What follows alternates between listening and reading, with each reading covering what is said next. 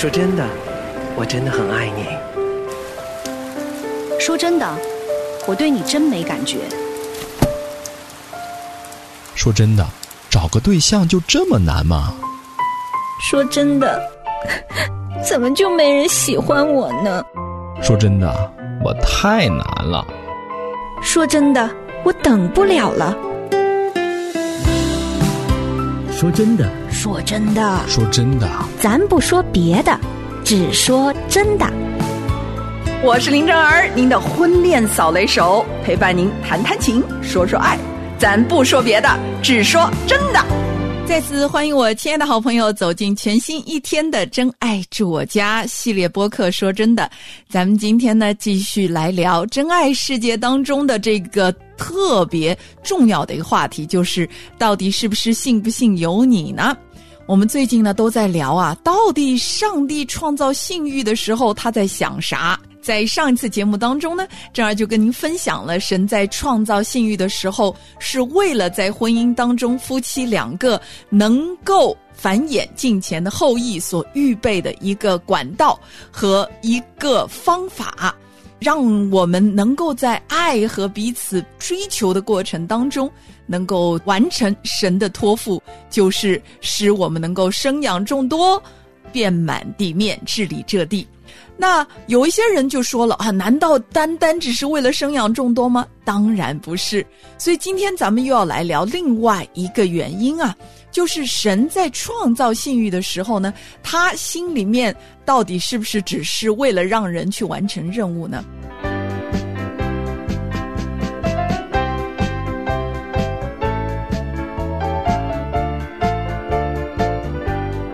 我们会发现，在提摩太前书第四章一到五节里面呢，让我们看到了一点点的端倪。我们一起来读一读这一段的经文。他说：“圣灵明说，在后来的时候，必有人离弃真道，听从那引诱人的邪灵和鬼魔的道理。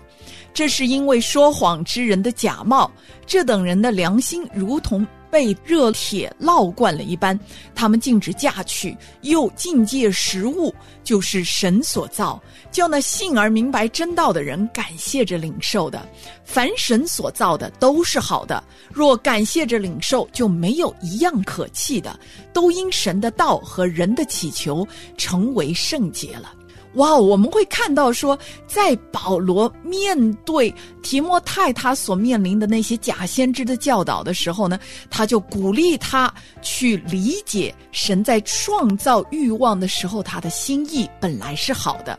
因为很多的假先知，甚至是包括一些对我们的信仰有错误解读的人，都告诉我们说，其实面对性欲，或者是食欲，或者是人生当中所有欲望，最好的办法呢，就是要境界这些欲望，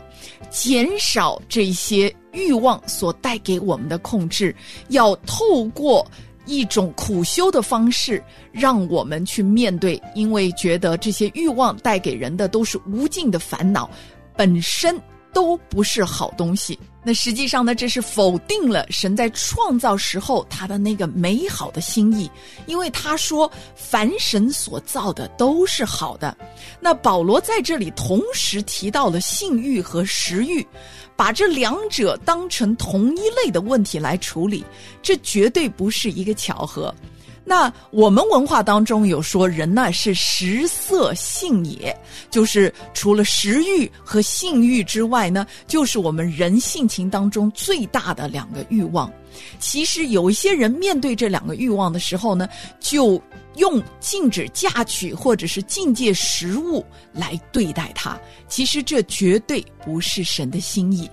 不是说我们要透过境界嫁娶来控制自己的性欲，或者是境界食物来控制自己的食欲，就可以解决这个欲望所带来的冲击。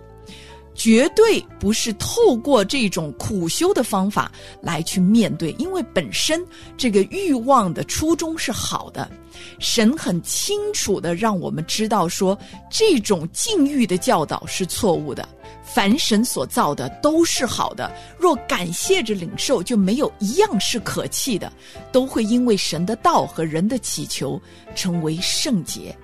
神为什么会创造一种饥饿感和食物来满足我们的食欲，而创造性欲和性行为来使我们快乐呢？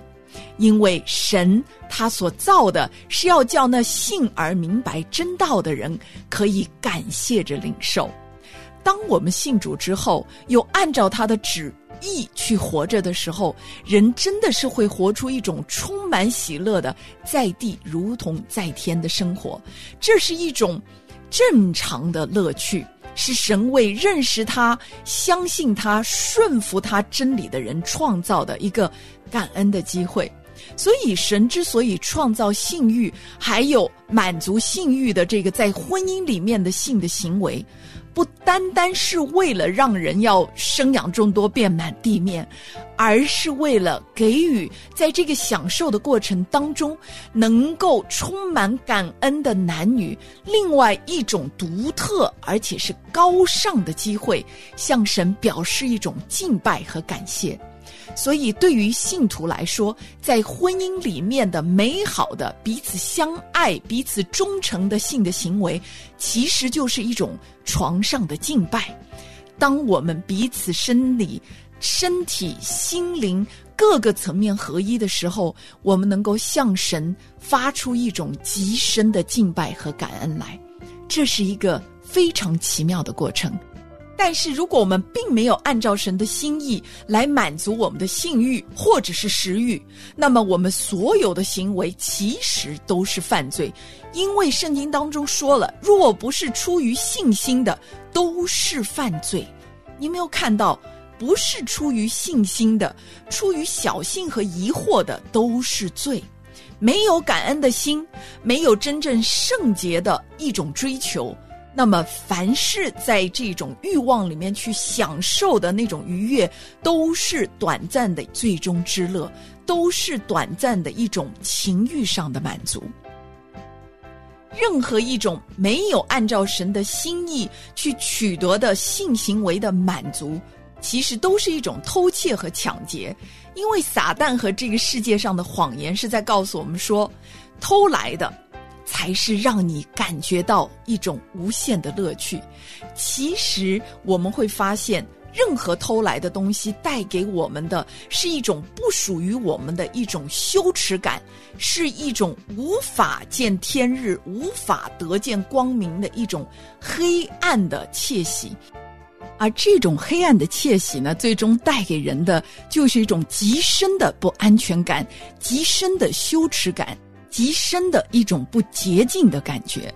因此很多的人在婚前或者是在小的时候遭遇到一些性的侵害，他们都会深深的感觉到肮脏。感觉到从此以后自己没有了价值，那等等这一些的表象呢，都已经让我们看到了性这个行为还有满足，除非是在婚约这个神圣的保护之下，才能够显出它高贵的意义来。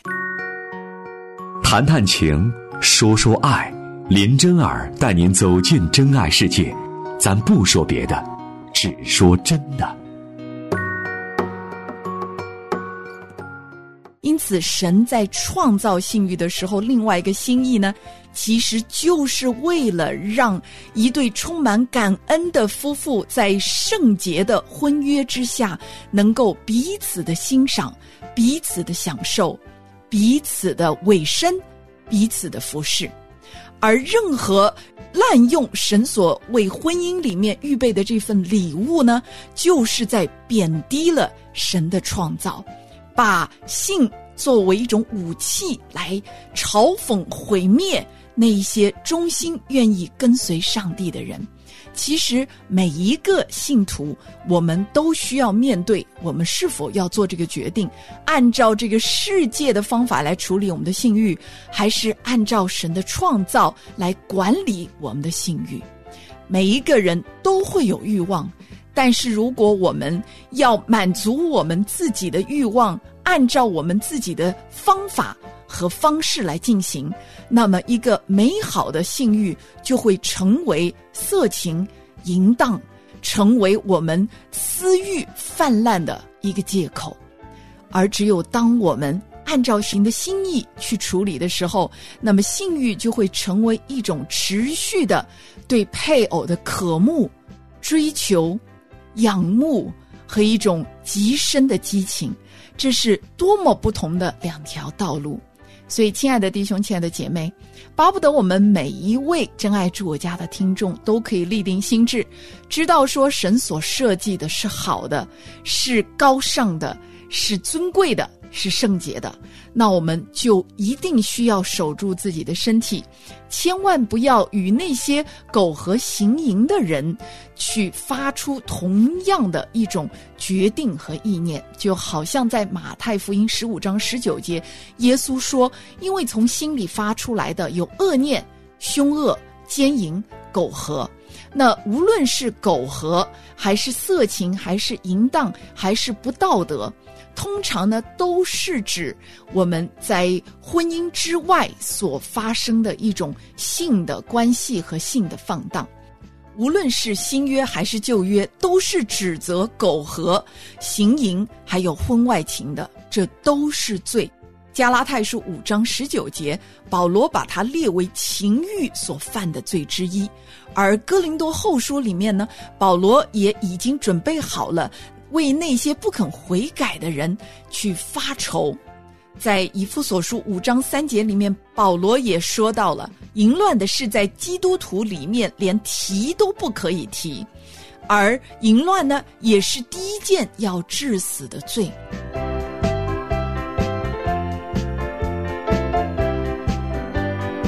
想想看，在圣经当中，神如此的看重我们面对我们性欲的时候的这个态度。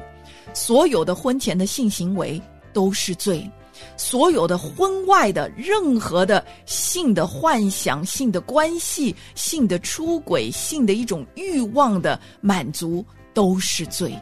在神的眼中看，都是一种极深的对神的设计的一种悖逆和冒犯。那在这里呢，有一些听众朋友可能会问说：如果两个人已经订婚了，而且呢又彼此非常的相爱，然后呢两个人都已经开始预备婚礼了，那他们两个如果发生性行为，应当另当别论，是吗？其实，如果我们把性关系只是看为是爱的一种合情合理的表达，那么圣经的原则呢，就会被这一种似是而非的扭曲而遮盖。我们会发现说，虽然两个人可能会彼此欲火攻心，而婚姻呢是释放这个欲望的唯一的途径，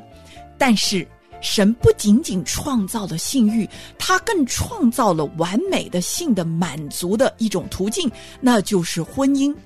任何想要改变神创造的企图，或者是这种创造的次序，就会让我们看起来说，觉得是上帝有问题，是神的创造有问题，是神不够通情达理，是神在毁灭人际关系和个人的价值。其实这个背后呢，实际上是对神的设计的那种完美的智慧发出了一种挑战和悖逆，所以千万别觉得说，哎呀，只要这两个人彼此相爱，那么他们提前品尝性的这个关系没有什么大不了的。为什么神告诫我们一再的去提醒我们，只能够在婚姻当中去满足性欲呢？虽然圣经当中并没有一个直接的回答，但是呢，它却让我们在生命当中去经历、去体会它的诫命。当顺服的人，就会在忍耐和喜乐当中去经历神创造的那种完美的、美好的旨意；而悖逆的人呢，就透过生活当中的悲剧，不断的去发掘，原来我如今所尝到的苦果，都是我背逆了神的心意。只有在婚姻当中的性关系，能够完全的彰显神的智慧和爱。是什么使婚姻与其他的异性间的这种性关系区别开来呢？因为婚姻使性的关系持久并且圣洁，是一种终身的委身、至死不渝的关系，预表的基督和教会的关系。而大家想想看，如果男女之间没有了那种至死不渝的一种彼此的委身的婚约的关系的话，那么性的表达就变成了一种自私的欲望的满足。唯有在最亲密的、最完美的、最持久的一种约之下，所表达出来的性的那一种关联。和合一，才能够达成神设计性的那个时候的那种独一无二、持定很久的那种关系。丢弃婚姻作为约定、作为保护的这个框架，性只能够是伤害，只能够是自我私欲的满足，绝对不可能成为对方的祝福。千万别说，我因为太爱你了，所以我一定要得着你。你如果爱我的话，你一定要让我感觉到满足。这些都是一种自我为中心的私欲里面发出来的对别人身体的掠夺。